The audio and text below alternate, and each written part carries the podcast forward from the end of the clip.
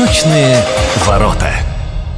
У микрофона Анастасия Магнус. Здравствуйте. День Хабаровского края 20 октября по традиции мы собираемся в студии, чтобы отметить этот праздник. Но отмечаем, конечно, вспоминая историю и рассказывая о том, чем славен регион, что интересного произошло. Часто нашим гостям в такие знаковые даты становится Станислав Вадимович Сливко. Он и сейчас в студии, кандидат исторических наук, доцент кафедры отечественной и всеобщей истории Педагогического института ТОГУ. Добрый день. Добрый день, Анастасия. Здравствуйте, уважаемые радиослушатели. Поздравляем первым делом. Поздравляем, конечно, наш Нашему краю уже исполнилось 84 года. Дата знаменательная. 20 октября 1938 года был издан указ Президиума Верховного Совета СССР о разделении Дальневосточного края на Приморский и Хабаровский края. Неравномерно, надо заметить. Неравномерно. Большая часть Дальнего Востока в составе на тот момент Хабаровской области, за исключением целого ряда районов, а Амурской, Нижнеамурской, Камчатской, Сахалинской и Еврейской автономной областей, все они вошли в состав Хабаровского края края. То есть фактически из территории Дальнего Востока было выделено современное Приморье, Приморский край, а весь остальной Дальний Восток остался в составе Хабаровского края. И потом уже в послевоенное время, по мере того, как народное хозяйство развивалось, и изменялось. Да, изменялось, росло население, тогда постепенно уже после Великой Отечественной войны в конце 40-х, 50-е годы Хабаровский край покинула Амурская область, да, покинула Сахалинская область, Камчатская область. Последний Хабаровский край покинул была еврейская автономная область, но это уже произошло в сравнительно недавнем прошлом, в 1991 году. И вот сейчас у нас Хабаровский край, вот он в таком виде сложился, но тогда, в 1938 году, фактически Хабаровский край, он занимал большую часть советского Дальнего Востока. Чем это было вызвано? Мы все прекрасно помним 1938 год, военный конфликт озера Хасан. Как всегда вы комплиментами сыпете, все ну, помнят. Я на самом деле уверен, что многие из нас действительно помнят о конфликте озера Хасан, когда советские пограничники, командиры Красной Армии отстояли наши дальневосточные рубежи от японских милитаристов, чтобы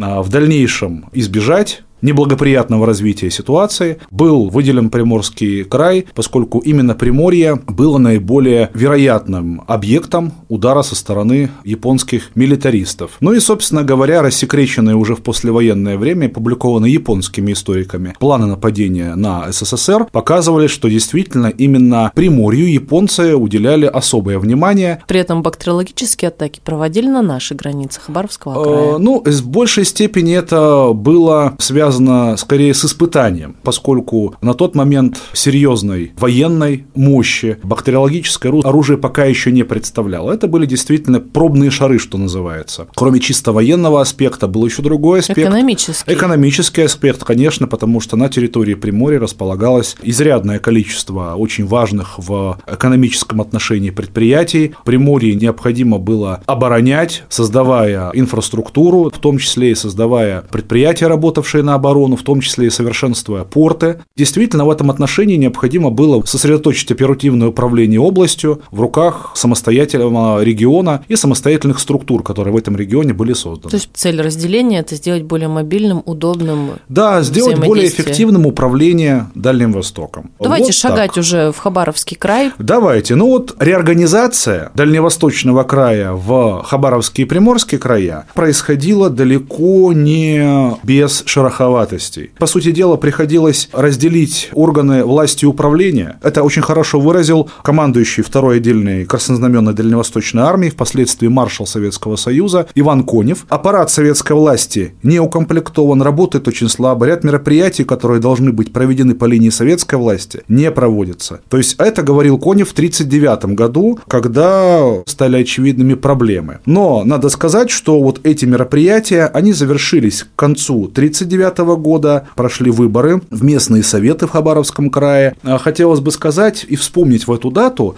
людей, которые ну, приложили говоря, колоссальные да. усилия для того, чтобы Хабаровский край был жизнеспособным образованием. И здесь, безусловно, нужно отметить э, многих людей. Владимира Александровича Донского, первого секретаря Хабаровского крайкома ВКПБ, Сергея Ивановича Гусева, председателя оргкомитета Президиума Верховного Совета РСФСР по Хабаровскому краю. Организатор Да, главный. который раз-таки организовывал все эти процессы. Также добрым словом вспомнить и Владимира Михайловича Истомина, председателя Хабаровского крайисполкома. Улица Истомина. Улица Истомина в Хабаровске названа в его честь.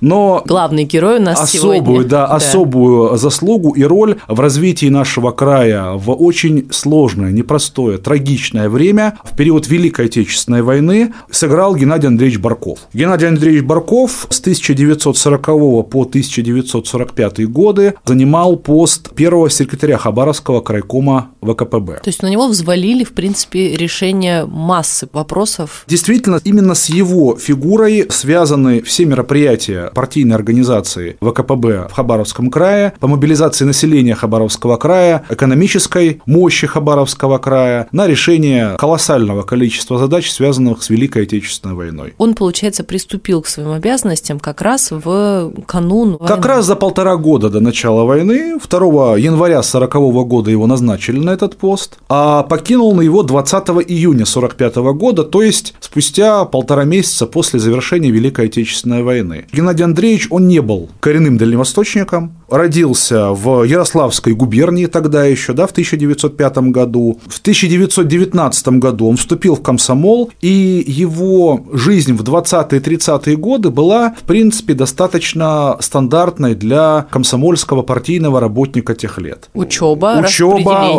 учеба, работа, прежде всего, достаточно на ответственных постах, на комсомольских, потом на партийных постах. Учился он, в том числе и в сельскохозяйственной академии имени Тимирязева, закончил ее. Его планировали оставить при кафедре агрономической химии в 1934 году, но доучиться не пришлось. В 1935 году он был отозван на работу в аппарат ЦК ВКПБ, работал в отделе школьного образования, а в 1937 году был командирован в Воронежскую парторганизацию, потом перешел на работу в Новосибирский обком ВКПБ. И вот он возглавлял фактически Новосибирскую партийную организацию, ну и по факту Новосибирскую область с 1938 по начало 40 года. Потом и уже из Новосибирска его да. перевели ну, в слушайте, Хабаровск. ну путешественник, как и многие, это вот очень интересно. Партия черта, сказала да. надо. Геннадий Андреевич как раз-таки из тех комсомольцев 20-30-х годов, с которыми связаны многие славные страницы комсомольского движения. И, кстати, в период, когда он занял пост первого секретаря Хабаровского крайкома ВКПБ, ему было 35 лет. Молодость – тот недостаток, который быстро проходит. И в данном случае это даже не было недостатком, потому что прежде чем назначенным быть на такую высокую должность, Барков уже имел достаточно солидный опыт, и в том числе опыт э, руководства партийной организацией Новосибирской области на протяжении, ну, более года. А каким человеком он был? Вот самое, наверное, интересное. Вот каким человеком был Геннадий Андреевич? Люди, которые его окружали,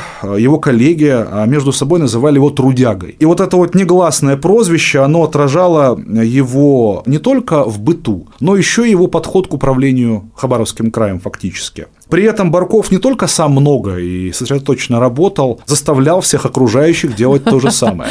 Причем заставлял не в плане административных рычагов, а подавая личный пример, да, воздействуя нравственно на людей. Прежде всего, он был требователен, но при этом коллеги запомнили его доброжелательность, его уважительное отношение к товарищам. Он не практиковал вот каких-то банкетов, застолий, даже среди вот управленческого состава, скажем так, среди партийных работников, но близких друзей любил дома собирать за узком кругу, за хлебосольным столом, при этом жил очень скромно. Уходил из дома в 9 утра, на работу шел пешком, без всякой служебной машины, на обед приходил к вечеру, к 4-5 часам дня, отдыхал до где-то 7.30-8 часов вечера, а затем снова уходил в крайком уже до глубокого утра. Почему? Мы знаем, Россия, Советский Союз, страна огромная, самая большая страна То в мире. Первый раз он работал по Хабаровскому времени. Да, потом уже по московскому. Особенно если учитывать, что как раз-таки в 30-е, в 40-е, в 50-е годы органы власти и управления работали по режиму товарища Сталина, который засиживался до глубокой ночи за делами, и поэтому абсолютно ненормированный режим рабочего дня практиковался Барковым, и не им одним. Это как раз-таки очень хорошо отражает дух того времени. Действительно, и ночь не была помехой для работы. При этом надо сказать, что у Геннадия Андреевича были любимые занятия и помимо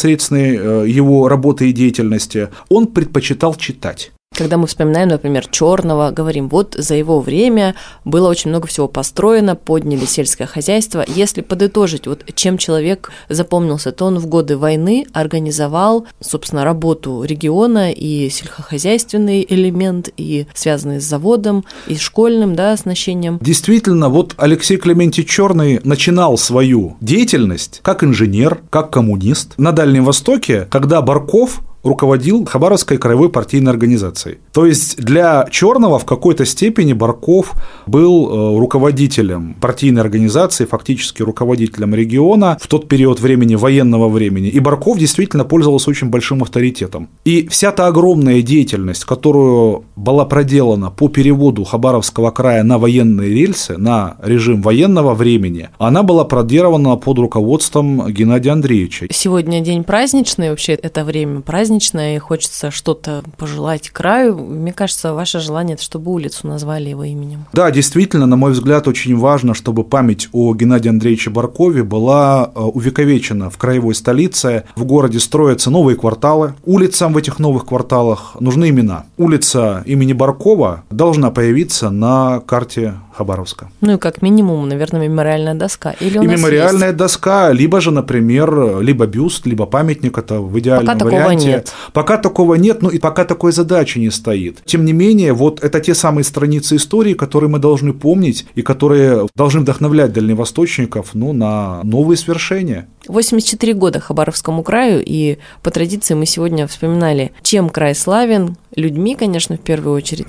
Очень приятно, что мы поговорили об этом человеке, еще никогда имя его не звучало, по крайней мере, долгие годы, вот я не помню, чтобы мы о нем говорили, и сегодня исправили это упущение. После работы в Хабаровском крае он уехал, но продолжал свою трудовую деятельность уже Казахстане. Да, в 1945 году прямо с Дальнего Востока Геннадий Андреевич Барков был перемещен на пост первого секретаря ЦК Компартии Казахстана. Кстати, в дальнейшем этот же пост будет занимать Леонид Ильич Брежнев. И, разумеется, это было явным повышением и признанием заслуг Баркова перед страной в годы Великой Отечественной войны. Он проработал в Казахстане сравнительно недолго, около года, и потом был отозван в аппарат ЦК ВКПБ, где до конца 1948 года трудился в управлении по проверке партийных органов. Значение этого управления состояло в том, что фактически его руководитель ну, занимал статус партии на уровне секретаря ЦК. То есть это действительно признание заслуг. А в декабре 1948 года Баркова направляет в Саратов,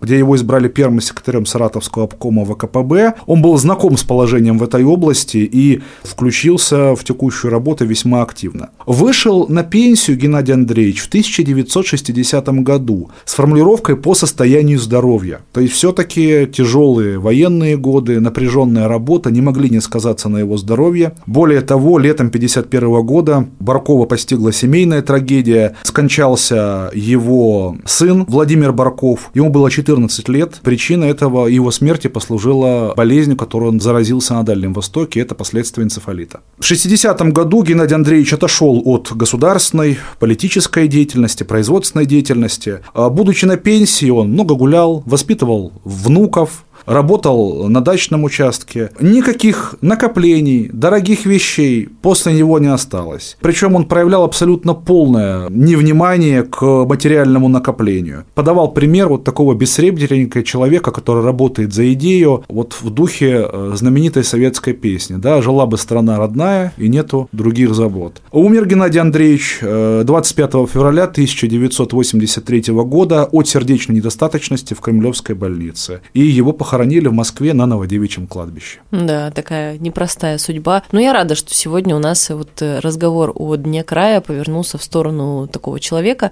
Мы о нем узнали. Вас я благодарю, что рассказали. Как всегда, нас погрузили в историю. Всегда, пожалуйста. И хотелось бы тоже добавить, судьба Хабаровского края – это всегда судьба его жителей. Да, Поздравляем всех с днем рождения края. Напоминаю, что в гостях у нас был Станислав Вадимович Сливко, кандидат исторических наук, доцент кафедры отечественной и всеобщей истории Педагогического института ТОГУ. Спасибо. Меня зовут Анастасия Магнус. До встречи в эфире.